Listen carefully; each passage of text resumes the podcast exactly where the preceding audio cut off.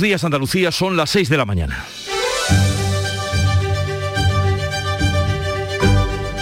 Despierta tu mente, descubre la realidad. En Canal Sur Radio, La mañana de Andalucía con Jesús Vigorra.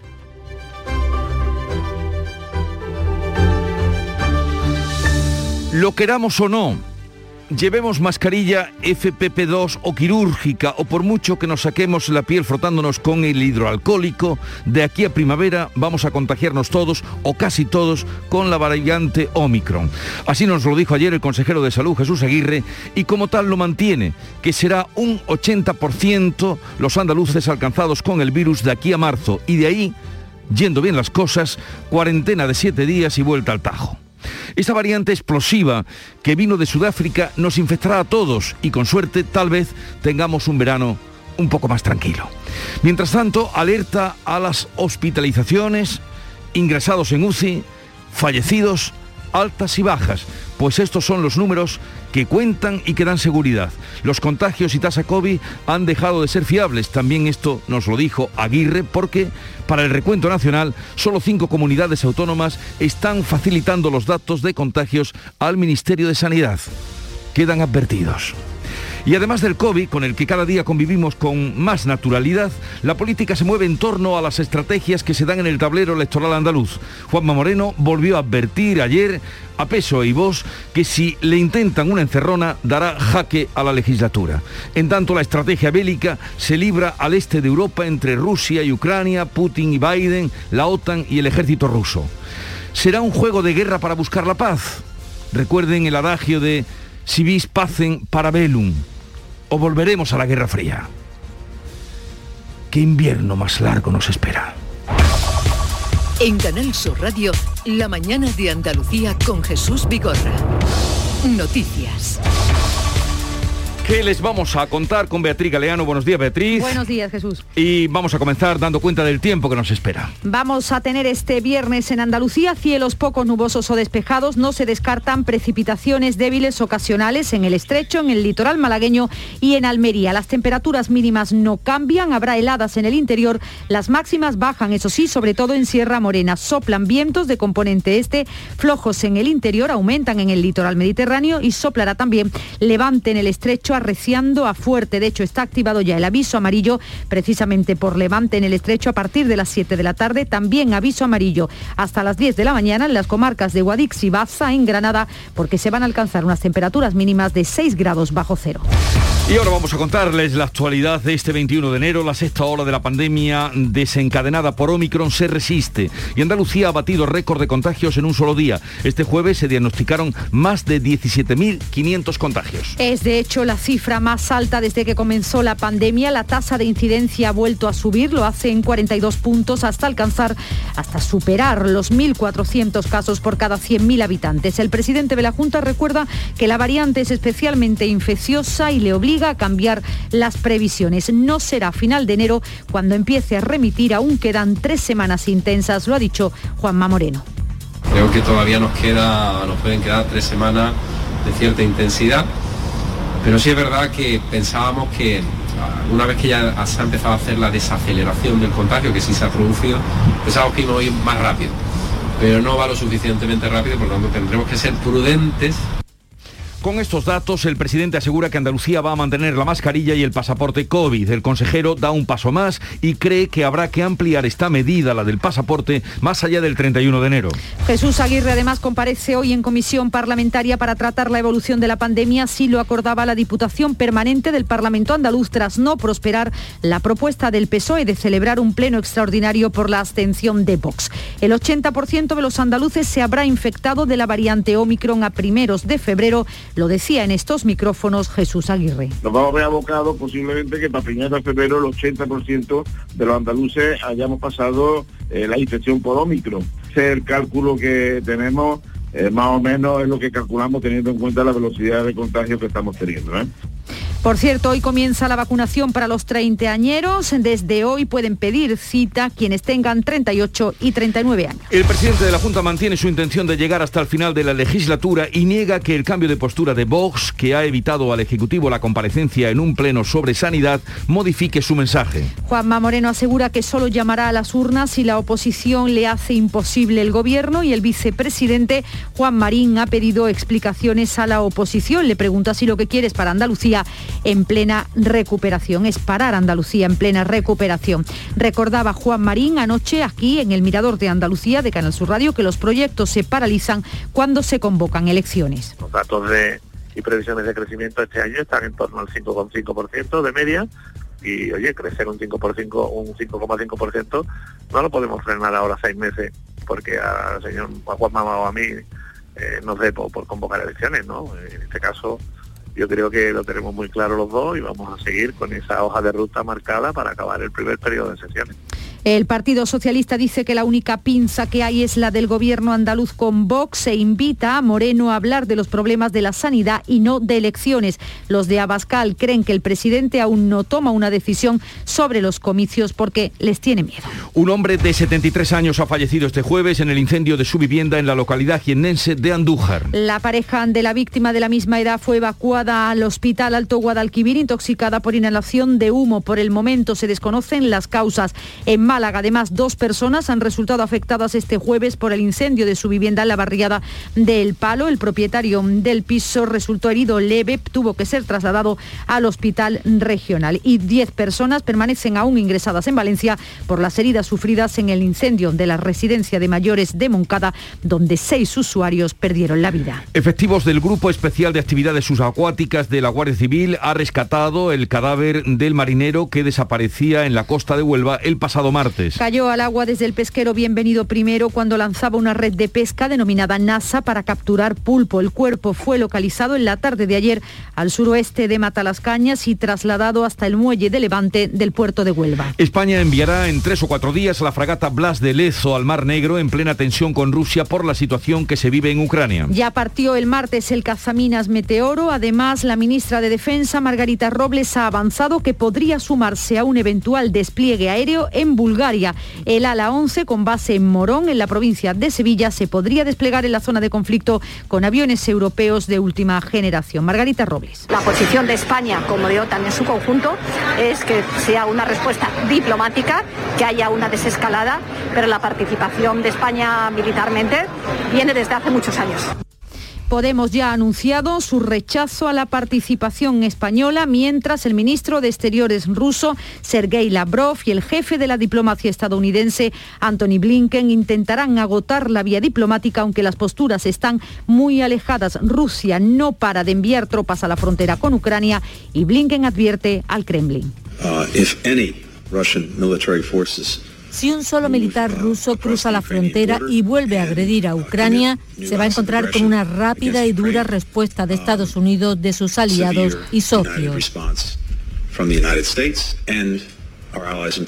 Tercera jornada en Fitur, hoy con el proyecto Marte en la Tierra. Una interesante iniciativa turística del Parque Minero de Río Tinto. Jaén, Jaén, presentará sus senderos como reclamo para el turismo de naturaleza y hoy visitan la feria el presidente del gobierno, Pedro Sánchez, y la ministra de Turismo, Reyes Maroto. Hoy 21 de enero es el día más frío del año en el conjunto de España. Esa es la conclusión tras analizar las temperaturas más bajas entre 1991 y 2020. La temperatura media no llega a los 8 grados. Y la temperatura mínima alcanza los 2,8 grados de media. El episodio de frío en el que llevamos inmersos más de una semana continuará además durante los próximos días. Este año el día más frío será aún más frío de lo normal, sobre todo por las noches. En algunas zonas se llegará a los 10 grados bajo cero en España. Y en deportes, derrota del Granada en Getafe. 4 a 2 venció el Getafe en el Coliseo a los de Robert Moreno, que rompían así anoche la, la racha de siete partidos seguidos sin conocer la derrota en Liga. En Copa, los dos últimos partidos de octavos disputados disputados ayer. El Real Madrid ganó al Elche,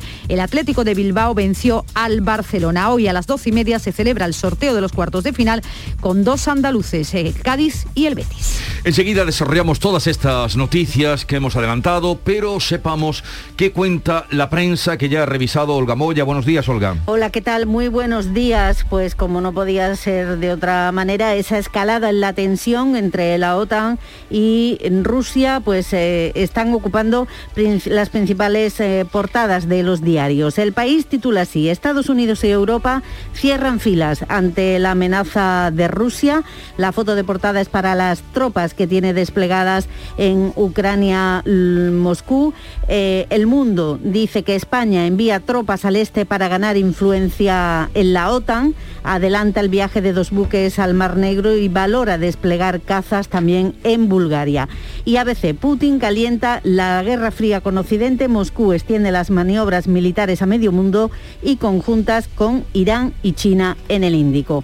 Ya en la prensa andaluza, Diario Córdoba, peligran los contratos de 500 investigadores. El rector de la Universidad Cordobesa advierte de que en abril podría paralizarse el sistema de ciencia y tecnología. Es por el impacto negativo que va a tener la reforma laboral en la universidad. En Diario de Sevilla destacamos esa operación de la Guardia Civil. Dice la trama del aceite falsificado almacenaba más de 50.000 litros. Oliestepa y el monasterio eran las marcas que utilizaban.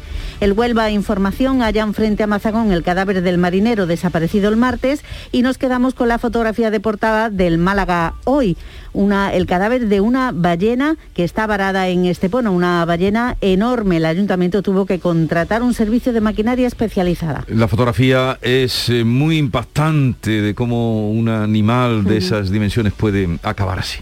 Vamos a adelantarles también informativamente, además de lo que le hemos contado, agenda informativa del día con Beatriz Almeida. Buenos días.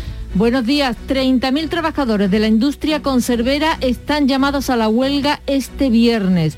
Afecta a 700 empresas. En Andalucía tenemos principalmente en Huelva. Reivindican la subida del IPC en el convenio colectivo y mejoras en materia de igualdad.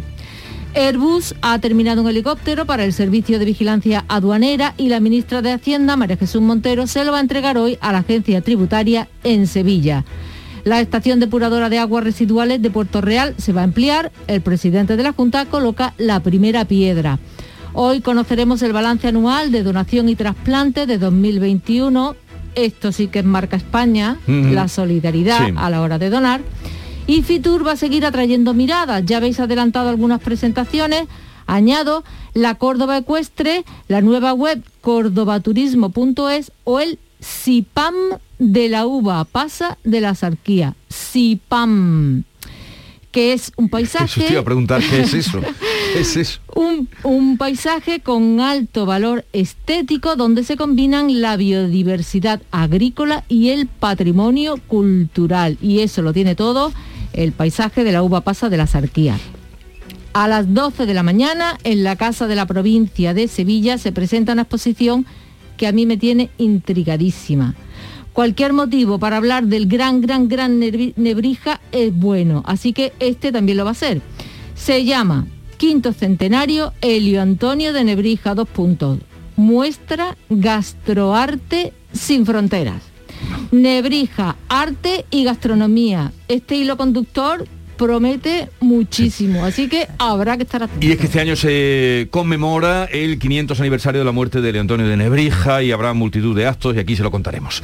La mañana comenzó a las 5 con eh, el Club de los Primeros que hoy ha estado pues eh, administrando eh, y estupendamente Yolanda Garrido. Buenos días, Yolanda. Hola Jesús, buenos días. ¿Qué te has encontrado? Pues mire, le preguntaba a los oyentes qué van a hacer este fin de semana, frío, pero con solecito, y hemos tenido una llamada que me ha encantado. Buenos días a la gente del Club de los Primeros.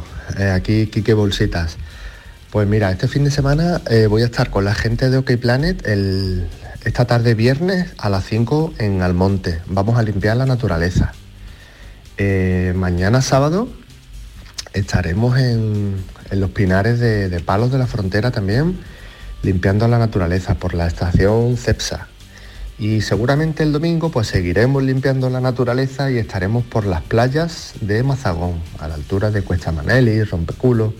por ahí estaremos. Pues todo el fin de semana de limpieza de naturaleza. En redes sociales, Quique Bolsitas o OK Planet.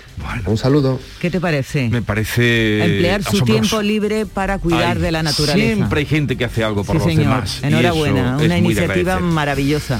Eh, Yolanda, eh, que tengas un buen fin de semana, aunque nos iremos viendo a lo largo de la mañana. Claro que sí. Eh, y esta es la música que nos llega de Canal Fiesta Radio de María Parrado Calcetines.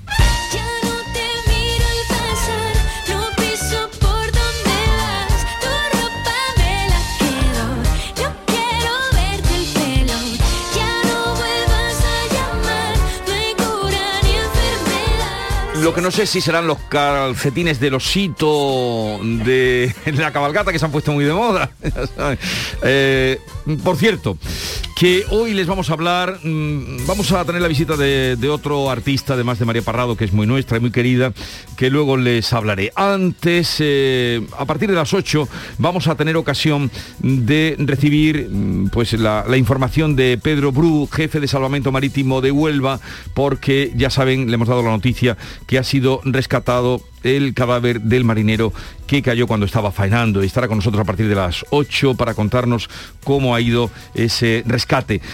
A partir de las 9 de la mañana, 9 y 20 más o menos, vamos a hablar con David Lucas, es el secretario general del Ministerio de la Vivienda. Ya saben ustedes que era intención del Consejo de Ministros aprobar el anteproyecto de ley por el derecho a la vivienda y que el Consejo General del Poder Judicial lo echó para atrás. ¿Qué va a pasar a partir de ahora? Suponemos que el secretario de Estado nos podrá decir algo en este sentido. Les hemos también hablado, como no, y los periódicos y todo da cuenta de esa tensión entre Rusia y Ucrania. Habrá una guerra en Europa, Eh, muchas preguntas hay, les la pasaremos a Fernando Cocho, es analista de inteligencia, riesgos de la seguridad nacional, profesor de metodología de inteligencia y estará con nosotros a partir de las 10 de la mañana. Luego vendrá Joaquín Moekel y a partir de las 11 nos visitará Cepeda, que es el nombre artístico de este joven cantante que salió de Operación Triunfo, gallego, y que viene a hablarnos de otro día, y eso es lo que estamos nosotros haciendo, viviendo otro día con ustedes. Será mejor que no voy a lastimarte. Prefiero lejos otro día más. Es un día menos para olvidarte, echarte de menos. Pensé en llamarte. Será mejor Otro día más dispuestos a vivirlo con ustedes, todos los que quieran, de aquí hasta las 12. Sigue ahora la información en Canal Sur Radio. El sabor de un cardito de pollo aneto es gloria, porque en aneto lo hacen como yo, solo con ingredientes frescos y naturales de verdad, cocinados a fuego lento y nada más, fresco y natural, como un campo al amanecer, sin exagerar. El 21 de enero llega la única lluvia con la que no vas a necesitar un paraguas. Lluvia de millones. El acontecimiento de Euromillones donde tendrás tres oportunidades para ganar. Se reparten 100 premios de un millón de euros que tocan sí o sí. El bote acumulado y el millón que también toca sí o sí. Claro que igual el paraguas lo necesitas para recoger lo que te toque eh, poniéndolo así, eh, del revés. Euromillones. Loterías te recuerda que juegues con responsabilidad y solo si eres mayor de edad. La mañana de Andalucía con Jesús Vigorra. Programa informativo. Además, el Constitucional también se ha pronunciado sobre... De entretenimiento. Arturo Pérez Reverte, buenos días. Buenos días. Que te ayuda Señor Calatayú, buenos días. Hola, buenos y te divierte. Las mañanas de Andalucía son mejor. La mañana de Andalucía con Jesús Vigorra. De lunes a viernes desde las 5 de la mañana. Quédate en Canal Sur Radio, la radio de Andalucía. Se lo venimos contando desde el arranque de este informativo récord de contagios ayer en Andalucía. Han vuelto también a subir los hospitalizados por coronavirus. La Consejería de Salud ha notificado este jueves un incremento de 52 casos. Son ya 2.143 personas las que están ingresadas por COVID, 238 en la UCI, son siete más que el día anterior. Los nuevos contagios han sido más de 17.000, son 10.000 más en 24 horas y los fallecidos 31. La tasa de incidencia acumulada en Andalucía ha subido en la última jornada 42 puntos, está en 1.400 casos por 100.000 habitantes. Esto en Andalucía. En España el Ministerio de Sanidad ha notificado 157.000 nuevos contagios y 162 fallecidos este jueves. La incidencia acumulada ha descendido, aunque levemente se sitúa en los 3.279 casos. Esta sexta ola desencadenada por Omicron se resiste. El presidente de la Junta recuerda que la variante es especialmente infecciosa y le obliga a cambiar las previsiones. No será final de enero cuando empiece a remitir. Aún quedan tres semanas intensas, ha dicho Juanma Moreno. Creo que todavía nos queda, nos pueden quedar tres semanas de cierta intensidad, pero sí es verdad que pensábamos que ah, una vez que ya se ha empezado a hacer la desaceleración del contagio, que sí se ha producido, pensábamos que íbamos a ir más rápido, pero no va lo suficientemente rápido, por lo tanto tendremos que ser prudentes Con esta situación, el consejero de Salud comparece hoy en comisión parlamentaria precisamente para tratar cómo está siendo la evolución de la pandemia. Así lo acordaba la Diputación Permanente del Parlamento tras no prosperar la propuesta del PSOE de celebrar un pleno extraordinario por la abstención de Vox. Jesús Aguirre ha dicho en Canal Sur que interviene a petición propia y que ha pedido aumentar los tiempos. Yo había pedido ya una comparecencia a petición propia, eh, la permanente, para poder hablar de la situación actual eh, de la pandemia. Lo haré mañana y punto. Lo que pasa es que yo, ayer estuve yo en el Parlamento, aquello parecía un pasillo comedia. Es yo creo que es un desconocimiento del reglamento por parte de vos. Y todo el mundo, o sea, todo el mundo me decía, pero bueno, eh, pedir a ellos que sea en pleno cuando ellos no pueden intervenir También en estos micrófonos Jesús Aguirre aseguraba que el 80% de los andaluces se habrá infectado de la variante Omicron a principios de febrero y adelantaba que con toda probabilidad el pasaporte COVID será prorrogado otros 15 días más. Posiblemente ten- tendremos reunión del Comité eh, Regional de Alto Impacto en Salud Pública eh, la semana que viene y hasta ahora la información que me ha llegado de Salud Pública es que deberíamos de pedir la prórroga del pasaporte como mínimo otros 15 días. ¿eh?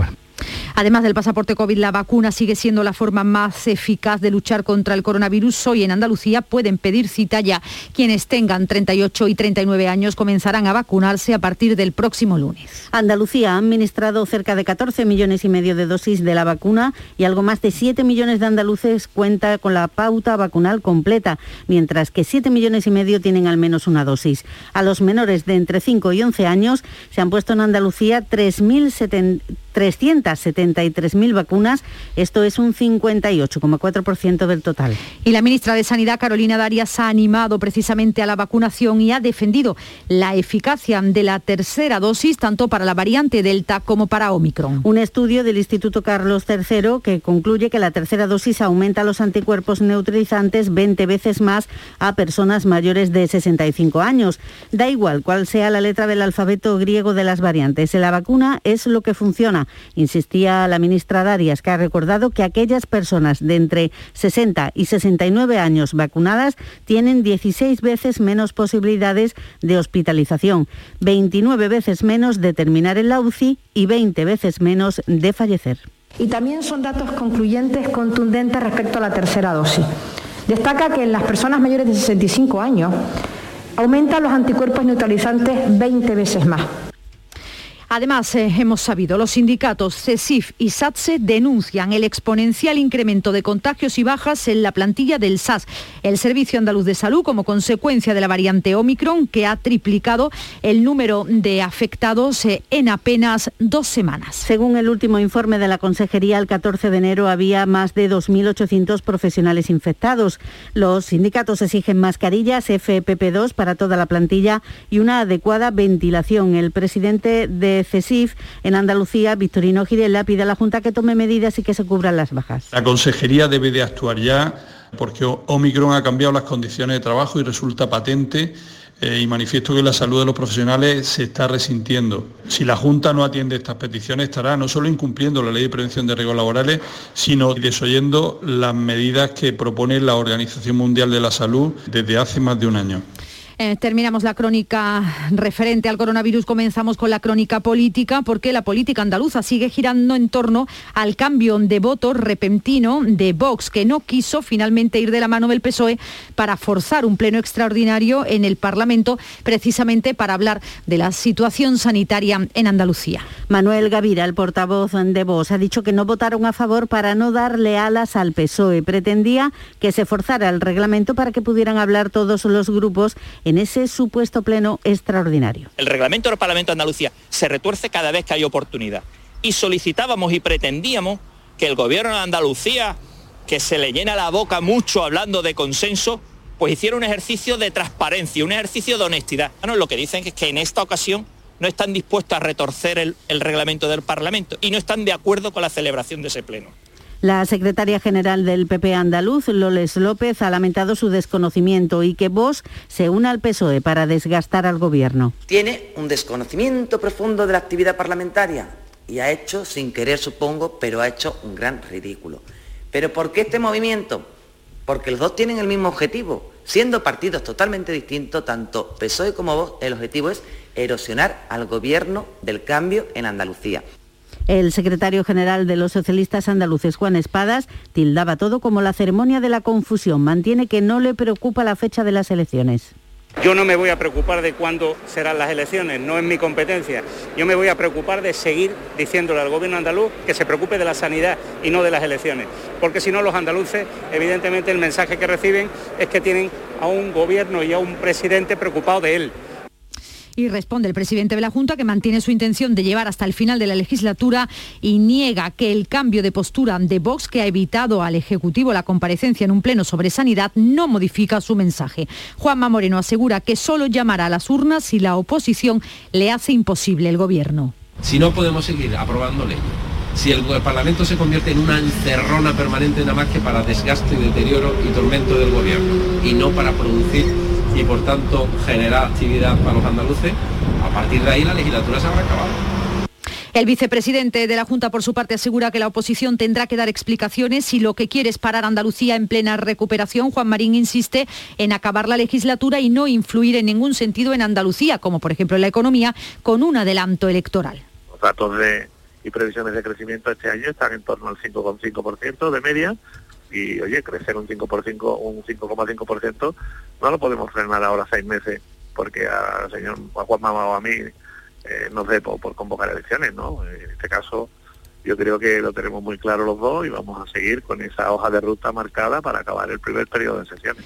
Y nueva fotografía de intención de voto, la que nos ofrecía ayer el primer barómetro del CIS en del año 2022, muy similar al último de diciembre del año pasado. La suma de PSOE y de Podemos consolidan su mayoría y el Partido Popular acorta distancias. El PSOE mantiene una distancia de siete puntos sobre el PP, que sin embargo recorta ligeramente su distancia en víspera de las elecciones en Castilla y León. La caída de Ciudadanos es mucho más acentuada. Se deja casi dos puntos con respecto al CIS de diciembre, al pasar del 5,9 al 4%.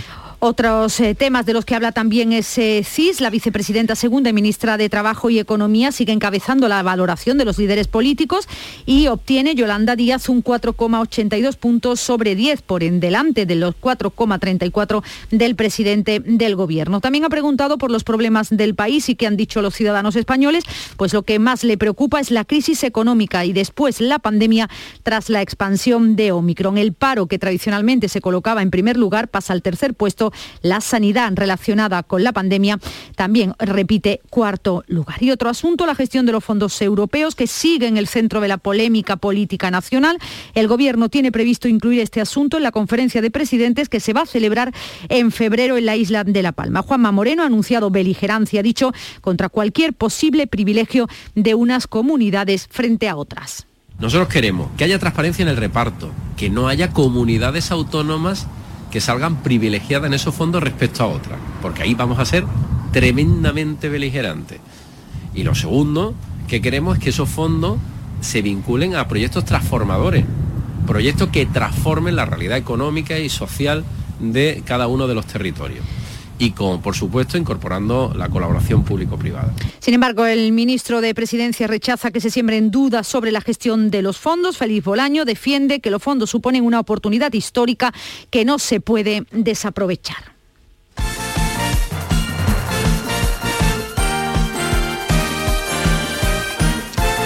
Tiempo ya para la información deportiva. Buenos días. Buenos días. Jornada de Liga y Es Copa la disputada ayer jueves. En Liga el Granada visitaba al Getafe y cayó derrotado por 4 a 2. Rompió la racha de siete partidos seguidos sin conocer la derrota. Fueron siempre por detrás en el marcador en un partido con muchos errores defensivos. Destacó Luis Suárez que marcó los dos goles granadinistas. Robert Moreno reconoció la superioridad del rival. Y hoy al equipo le ha faltado todo, todo. Nos han superado claramente, hay que felicitarles, han sido mucho mejores que nosotros. En los dos partidos de octavos de Copa del Rey disputados ayer, los dos llegaron a la prórroga. El Real Madrid ganó al Elche a domicilio 1 a 2 y el Athletic venció al Fútbol Club Barcelona en San Mamés por 3 a 2. Ambos estarán a las 12 y media en el bombo del sorteo de cuartos de final de Copa, junto a Mallorca, Rayo, Valencia, Real Sociedad, Cádiz y Betis. Precisamente el equipo verde y blanco abrirá hoy la jornada 22 de Liga, visitando a las 9 al Español. Y el Sevilla cede al Cádiz a Idrisi hasta final de temporada.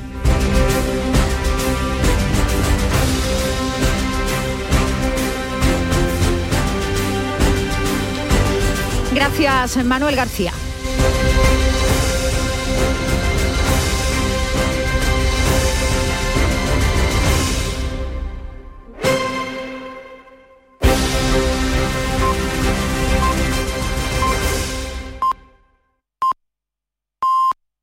Andalucía son las seis y media de la mañana. La mañana de Andalucía con Jesús Vigorra. Y a esta hora repasamos en titulares las noticias más destacadas que les estamos contando. La sexta ola no acaba. 31 personas han muerto en Andalucía en un día con récord de contagios 17.500. La tasa se ha incrementado 42 puntos, suben los ingresados en planta, también en cuidados intensivos. El consejero de salud estima que el 80% de los andaluces se habrá contagiado a principios de febrero. En España, tímida bajada de la tasa, 7 puntos y 162 muertos. Llega el turno de las terceras vacunas a la franja de edad de los 30. Hoy pueden pedir cita los de 38 y 39 años. Y sigue abierta la vacunación a todos los mayores de 5 años, tanto para recibir la primera dosis como para completar la pauta. Un brasero ha podido originar el incendio en el que ha muerto un hombre de 73 años en Andújar, Jaén. Las llamas se han extendido a la mesa camilla y el hombre que estaba impedido ha fallecido. Su mujer de la misma edad fue evacuada al hospital por intoxicación de humo. Los buzos de la Guardia Civil han encontrado el cuerpo del marinero desaparecido el martes en aguas de Mazagón. Cayó del pesquero cuando lanzaba una nasa para pulpos. Han recuperado el cadáver después de ampliar la zona de búsqueda.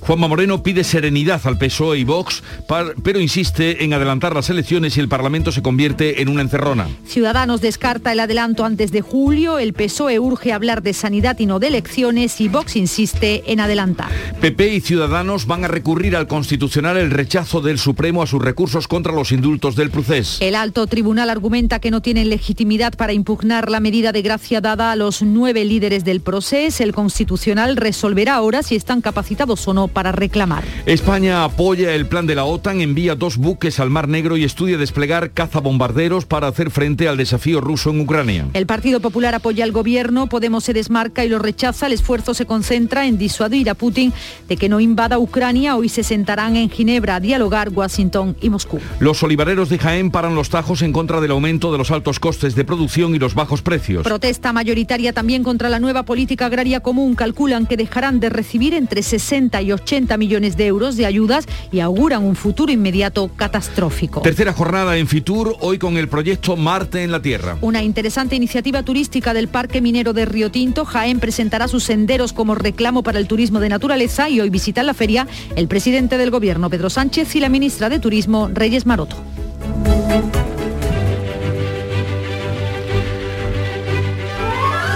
Hoy es el día de Santa Inés de Roma, se celebra mm, esta, mm, bueno, la vida y el recuerdo de esta joven que a los 12 años fue sacrificada, 12 añitos, a causa de su fe cristiana y enterrada en la vía Nomentana, donde en el siglo IV se levantó una basílica en su honor. Se considera la patrona de los adolescentes.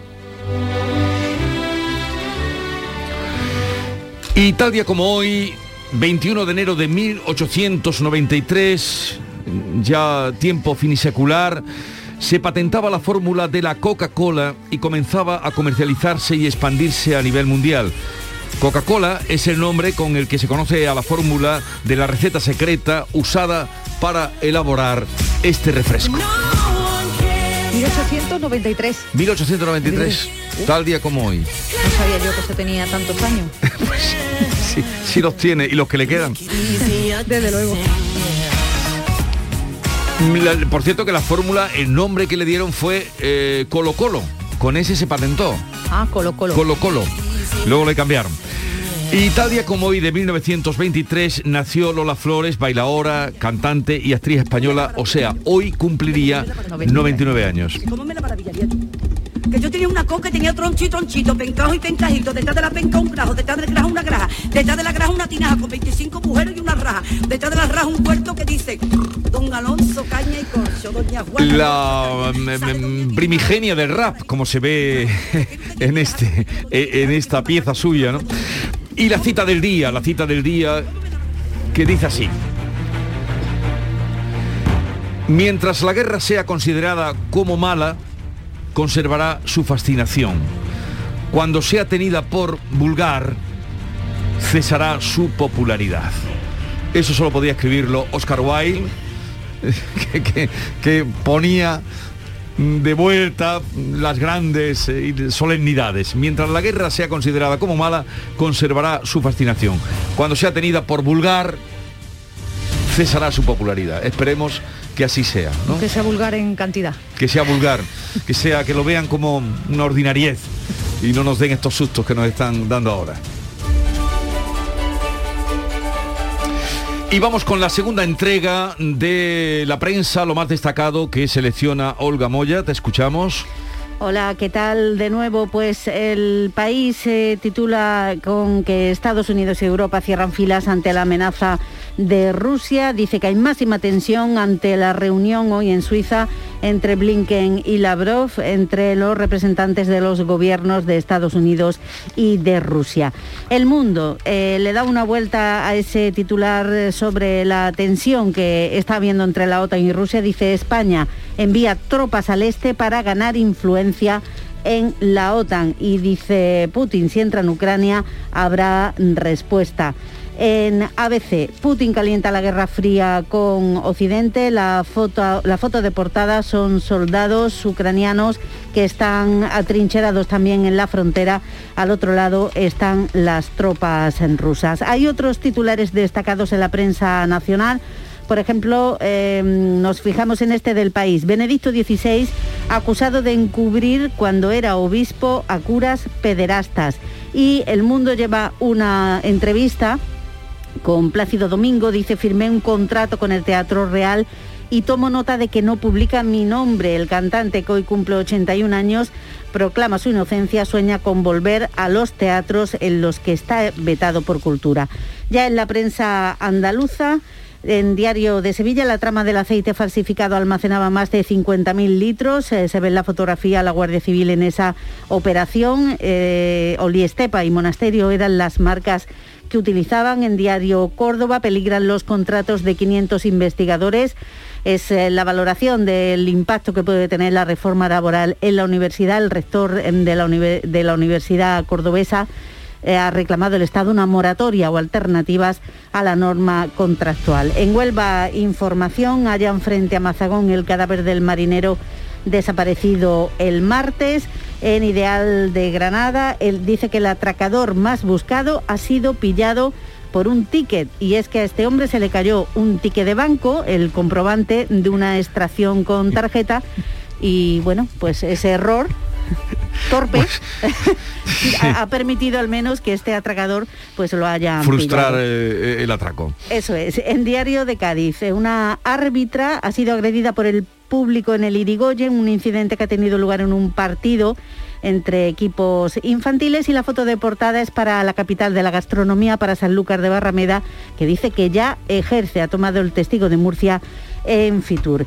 En Ideal de Jaén, plan de choque para arreglar antes del verano los 74 parques infantiles de la capital. En la voz de Almería, los pescadores también se oponen al parque eólico marino de Cabo de Gata y eh, nos quedamos, eh, como comentábamos antes, con esa foto del Málaga hoy, diciendo que el cadáver de una ballena que ha sido encontrada en Estepona es uno de los grandes cetáceos más habituales en el Mediterráneo y quedaba varada en la playa y la verdad es que la foto es espectacular porque yo creo que está un poco hinchada ya la, ballena y entonces eh, se ve enorme justo en esa playa de, de Estepona. Bueno.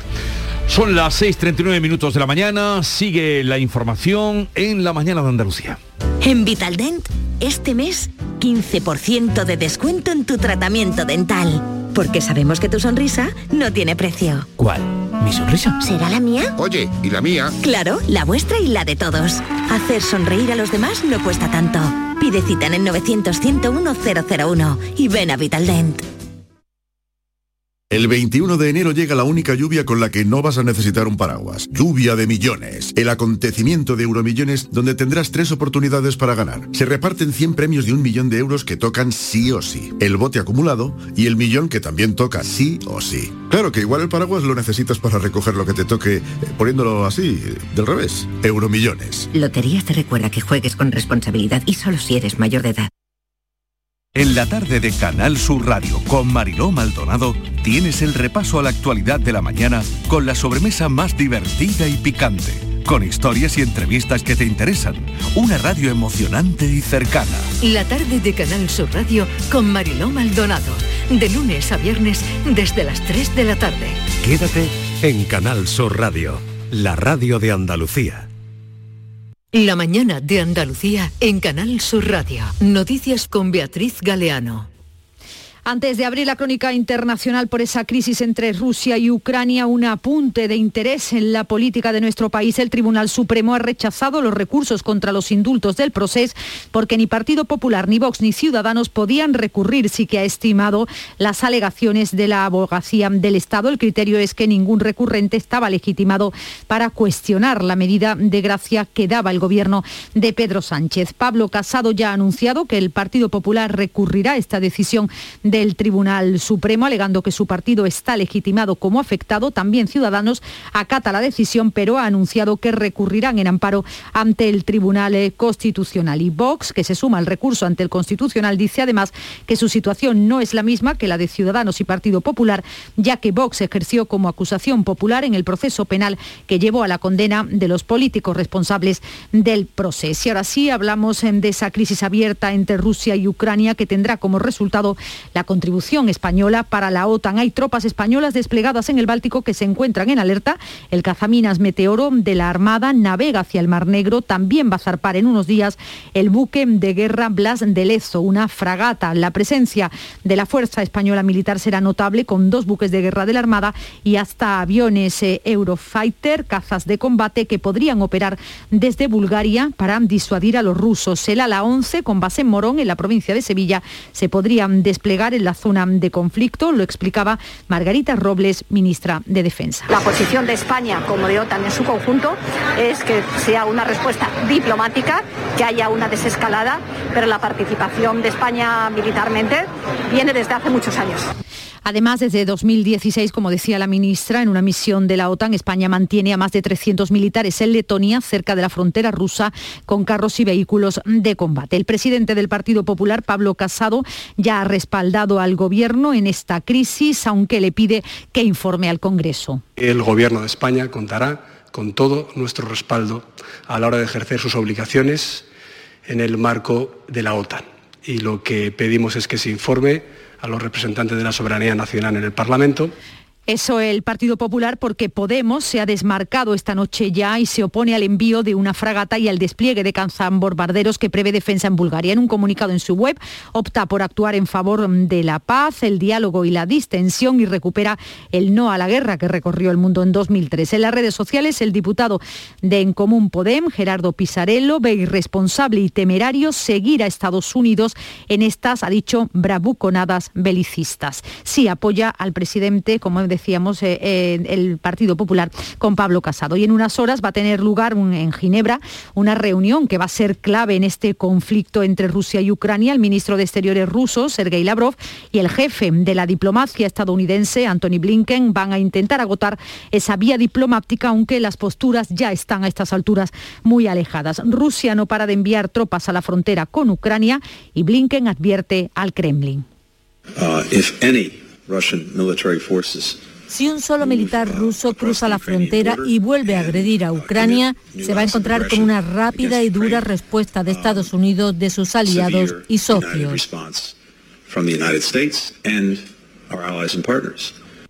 El envío de las fuerzas militares de la OTAN a la zona es una táctica disuasoria. La respuesta prevista por ahora es económica. Vetos a las exportaciones rusas y a las operaciones con dólares. Estas sanciones se pueden materializar hoy. Va a depender de cómo termine ese encuentro. También en el exterior el Vaticano ha expresado dolor y remordimiento por los abusos cometidos en el seno de la Iglesia en la época en la que el Papa Benedicto fue arzobispo en Alemania. La Santa Sede ha emitido un comunicado mientras espera conocer el informe encargado por la Archidiócesis diócesis de Múnich que acusa a Ratzinger de inacción en al menos cuatro casos de abusos sexuales a menores. De vuelta a Andalucía, en sucesos les contamos que un hombre de 73 años ha fallecido este jueves en el incendio de su vivienda en la localidad jiennense de Andújar. La pareja de la víctima fue evacuada al hospital Alto Guadalquivir intoxicada por inhalación de humo. Se desconocen las causas. Eh, está abierta una investigación, aunque parece que comenzó en el brasero de una mesa camilla. Y en la capital malagueña, dos personas han resultado afectadas este jueves también por el incendio de una vivienda en la barriada del Palo. El propietario del inmueble resultó herido, también tuvo que ser trasladado al hospital regional. Y en Valencia permanecen ingresadas 10 personas afectadas en el incendio declarado el miércoles en una residencia de Moncada. En total ingresaron en distintos centros 15 heridos, como recordarán, seis personas murieron en este fuego. Y un último apunte, efectivos del Grupo Especial de Actividades Subacuáticas de la Guardia Civil han rescatado ya el cadáver del marinero que desaparecía en la costa de Huelva el pasado martes, cayó al agua desde el pesquero Bienvenido Primero cuando lanzaba una red de pesca denominada NASA para capturar pulpo. El cuerpo fue localizado en la tarde de ayer al suroeste de Matalascañas y trasladado hasta el muelle de Levante del puerto de Huelva. A las 7 menos cuarto de la mañana hablamos eh, de Fitur y es que el turismo en Andalucía significa el 14% del Producto Interior Bruto. Parte de la riqueza de nuestra comunidad se centra en este sector económico. El vicepresidente de la Junta y consejero de Turismo, Juan Marín, participa estos días en Fitur y ha asegurado aquí en el Mirador de Andalucía que el pabellón de nuestra comunidad está siendo el centro de la Feria de Turismo de Madrid. de Andalucía, que está siendo yo creo que eh, el centro, el epicentro prácticamente de la feria, mm. pues están dando buenos resultados para los empresarios. A eso veníamos y por lo tanto estamos contentos con el resultado. La presentación en Fitur de la bailaora Sara Varas como embajadora de la campaña turística de Andalucía tuvo que ser suspendida porque la artista dio positivo en coronavirus. Habrá un acto en Jerez dentro de unos días, lo ha dicho también Juan Marín. Se esperan este año que lleguen a Andalucía 26 millones de viajeros, lo que significaría ya la recuperación económica del sector turístico después de la pandemia. También lo decía el vicepresidente de la Junta. Con permiso de la variante este año nos iremos por encima de los 26 millones de viajeros, es decir, hemos cerrado 21 con 20 millones 600 mil. Eh, el récord eh, lo tenemos en 32 millones en el año 2019, pero evidentemente será un año donde habremos recuperado casi el 70% de lo perdido eh, y espero y deseo que finalmente 2023 consolide nuevamente esas cifras que teníamos en torno a 22 mil millones de euros de aportación a nuestro PIB, más del 14%, y 450.000 empleos. Sanlúcar de Barrameda ya es oficialmente la nueva capital española de gastronomía en 2022. Su puesta de largo ha tenido también lugar en Fitur. Sanlúcar pretende impulsar su imagen vinculada a la cocina de calidad. Cada mes habrá un protagonista. Víctor Modra es el alcalde de Sanlúcar de Barrameda. Con el langostino, con la manzanilla, con el mayor espectáculo en las playas del sur, como en las carreras, unido al quinto centenario, que se une también a la salida de una etapa de la Vuelta Ciclista a España. También ha crecido, se habla mucho de turismo estos días, ha, crecido el turismo denominado cinematográfico, que ha movido el año antes de la pandemia 80 millones de viajeros en todo el mundo. Hay turistas que se desplazan a lugares relacionados con rodajes cinematográficos, de televisión o incluso de anuncios. Películas, series y hasta documentales atraen a viajeros a visitar a distintos lugares. En Fitur existen desde hace cuatro ediciones el espacio Screen 2022. Fitur Screen aborda la vinculación de dos potentes industrias españolas, el turismo y la industria audiovisual, que se ha consolidado como una oferta turística más. Este viernes, de hecho, se firman dos convenios por parte de la Spain Film Commission, uno con Alianza de la Industria Audiovisual y otro con la Unión de Actores para potenciar este turismo. Nos lo adelanta Carlos Rosado, presidente de Spain y Andalucía Film Commission. Como nosotros nos planteamos esta cuestión en términos de desarrollo industrial y desarrollo mm, económico, eh, vamos eh, cada año eh, suscribiendo convenios con algunos de los agentes más activos de la, de la industria en España, porque mm, es verdad que nuestro interés es atraer rodajes, pero también fomentar nuestro propio tejido profesional. Hoy en Fitur, el proyecto Marte en la Tierra, una interesante iniciativa turística del Parque Minero de Río Tinto. Jaén presentará sus senderos como reclamo para el turismo de naturaleza y visitan la feria el presidente del Gobierno y la ministra de Turismo. Les eh, contamos también que el precio de la luz va a caer hoy un 6% y baja al de la cota de los 180 euros el megavatio hora. Precisamente hoy, 21 de enero, el día más frío del año en el conjunto de España. Es la conclusión a la que han llegado tras analizar las temperaturas más bajas entre 1991 y 2020. La temperatura media no llega a los 8 grados. Nos acercamos a las 7 menos 10, tiempo para la información más cercana aquí en Canal Sur Radio y en RAI.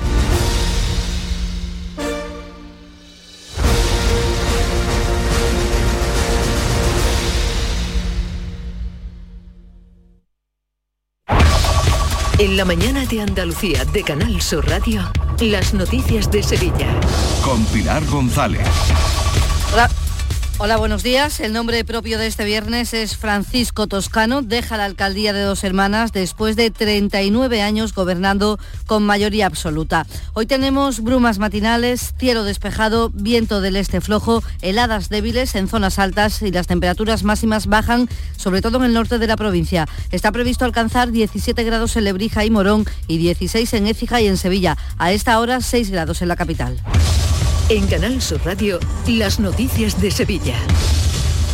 Antes de irnos a dos hermanas, les hablamos de coronavirus porque los contagios se han casi triplicado en un solo día con 3.350 nuevos casos y cinco personas han fallecido. Con esto, la tasa de incidencia vuelve a subir a 990 casos por 100.000 habitantes. Por encima de esa media está la capital y el Aljarafe. Las personas hospitalizadas suman 54 más, son ya 453 los ingresados en UCI hay 46. Los contagios están dibujando un diente de sierra con subidas y bajadas y el virus está ya muy extendido, lo dice el consejero de salud Jesús Aguirre, que calcula que a finales de febrero el 80% de la población se habrá contagiado esta sexta ola es diferente porque la tenemos ya de forma socializada, la tenemos ya en la calle, no está ligada a un sector ni a un foco de contagio, eh, está en las casas y la tenemos cualquiera, cualquiera nos podemos contagiar sin saber perfectamente, sin saber de dónde viene el foco de contagio. ¿eh? Hoy pueden pedir cita para la tercera vacuna a las personas de 38 y 39 años. Se vacuna además sin cita previa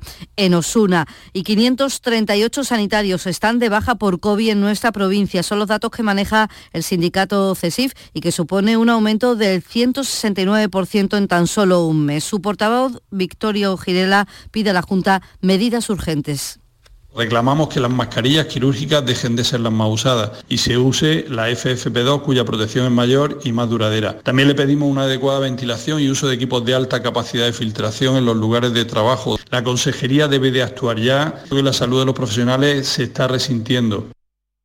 Y ahora sí nos vamos hasta dos hermanas porque el ayuntamiento celebra a la una de la tarde un pleno extraordinario para formalizar la renuncia a la alcaldía del socialista Francisco Toscano, que lleva 39 años en el cargo, encadenando 10 mayorías absolutas. Dice que se va por su edad, 72 años, y porque se dan ahora las circunstancias favorables para una transición ordenada. En la localidad hay un reconocimiento vecinal y también de los agentes económicos por la labor que deja atrás. Lo reconoce aquí en Canal Sur Radio Tomás Rodríguez, que es presidente de la Asociación de Comerciantes de Dos Hermanas. Francisco Toscano se ha llevado casi 40 años en Dos Hermanas, casi la edad que yo tengo. Yo he visto crecer Dos Hermanas a la par que, que siempre ha estado de político y, y va agarrado de la mano. Eh, este desarrollo que ha tenido Dos Hermanas en los últimos 40 años eh, no se puede separar de, la figura de él como alcalde que ha sido durante todo esto.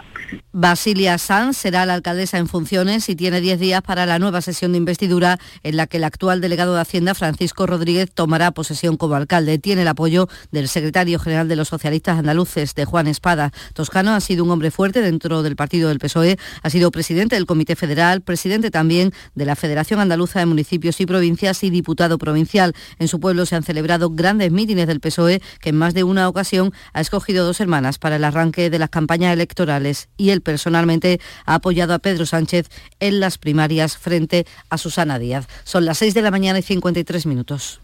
¿Te está afectando la subida de la luz? Claro que sí. Por eso en Insolac Renovables instalamos paneles fotovoltaicos de autoconsumo con los que podrás generar tu propia electricidad. Y ahora, con la subvención del 40% de la Agencia Andaluza de la Energía, lo tienes mucho más fácil. Entra en insolacrenovables.com e infórmate de las ventajas que tiene el autoconsumo. Insolac, expertos en energías renovables desde 2005.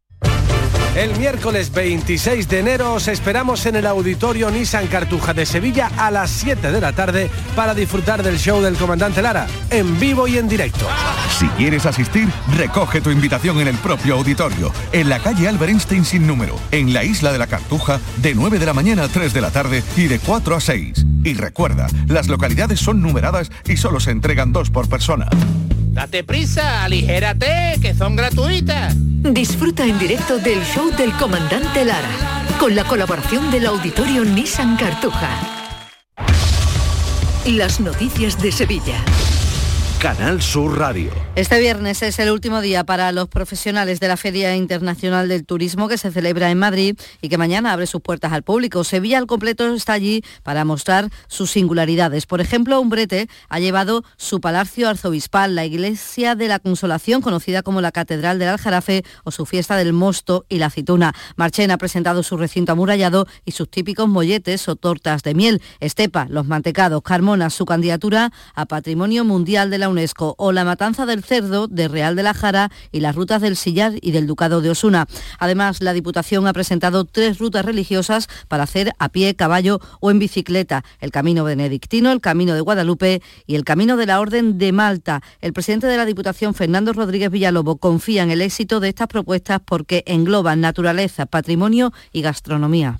Las rutas están llenas de paisajes, de cultura, de patrimonio, de gastronomía. Toda esa ruta está señalizada dando cuenta de todas esas bellezas arquitectónicas, eh, culturales, patrimoniales, gastronómicas la capital ha recibido en Fitur el distintivo que la acredita como un destino turístico inteligente por parte de la Sociedad Estatal de Turismo. Los técnicos han valorado la gestión realizada en este sector, que ha logrado un crecimiento económico respetando el medio ambiente y la utilización de nuevas tecnologías como atractivo para el visitante. Así lo detallaba el alcalde Antonio Muñoz. Porque el turista cada vez exige más comodidad a la hora de planificar su viaje, a la hora de gestionar eh, cómo compra una entrada de un museo o de un concierto, cómo reserva una mesa en un restaurante. En definitiva, todos esos procedimientos que ahora hacemos de manera manual o telefónicamente pues eh, se impone que se realicen de una manera eh, incorporando esas nuevas tecnologías. También se ha presentado Sevilla es Fútbol, que será una semana en mayo antes del final de la Eurocopa de la Europa League, que se disputará en Sevilla. En esa semana se jugará también la Copa Sevilla en el Prado, en un campo de albero, como se hacía a principios del siglo XX. Uno de los organizadores, Antonio Jiménez Riquelme, reunirá, dice aquí, a todos los equipos sevillanos, incluidos los grandes recuperamos la Copa Sevilla que se jugaba eh, al principio del siglo pasado, entre 1911 y 1929, en el Prado de San Sebastián precisamente. Ahí vamos a, organizar un campeonato donde van a jugar 32 equipos de Sevilla Capital y provincia, equipos desde barrio, equipos profesionales y profesionales y equipos de la provincia de Sevilla.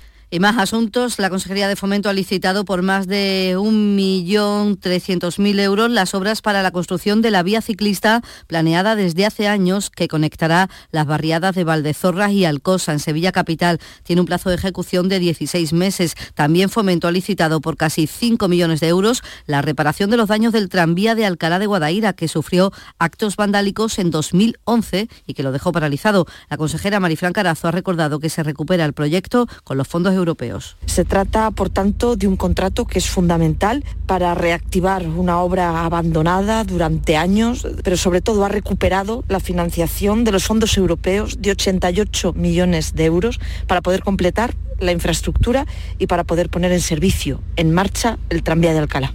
En lo económico, la ministra de Hacienda, María Jesús Montero, junto al alcalde de Sevilla, preside esta mañana el acto de entrega del nuevo helicóptero construido por Airbus para el servicio de vigilancia aduanera de la agencia tributaria en las instalaciones de Airbus de San Pablo. Y tres asociaciones vecinales han convocado una protesta esta tarde contra las botellonas que se organizan en el Parque del Guadaira los días de que hay partido en el Benito Villamarín. La asociación Parque Vivo del Guadaira ha decidido además denunciar ante la Fiscalía de Medio Ambiente al Ayuntamiento y a la subdelegación de del Gobierno Central por no impedir esas botellonas. Su presidente Antonio Fajardo entiende que los servicios de emergencia sean efectivos, pero los daños son evidentes. Es un espacio frágil, usado por niños, por mascotas, por gente mayor. Es una gran inversión que hizo las administraciones y es una pena que se pueda pensar que eso se utilice como sitio de concentración para la borrachera y la botellona que se organizan antes de los partidos de fútbol del Betis. En sucesos, el juez ha enviado a prisión a un hombre de 37 años, delincuente peligroso en Coria del Río con 19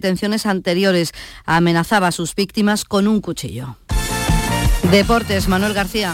El Betis estará hoy en el bombo de sorteo de cuartos de final de la Copa del Rey que se celebrará a las doce y media en la ciudad del fútbol de Las Rozas. Precisamente hoy el Club Verde y Blanco abrirá la jornada 22 de Liga en su visita al Español en Barcelona a las 9 de la noche. Bartra y Joaquín regresan a la convocatoria de Pellegrini, así como Alex Moreno, que no jugó contra el Alavés por sanción. El Sevilla, por su parte, recibirá mañana sábado en el Sánchez Pizjuán al Celta a las seis y media. A esta hora tenemos 5 grados en Isla Mayor, 3 grados en el Palmar de Troya, 4 grados en Pedrera y 6 grados en Sevilla.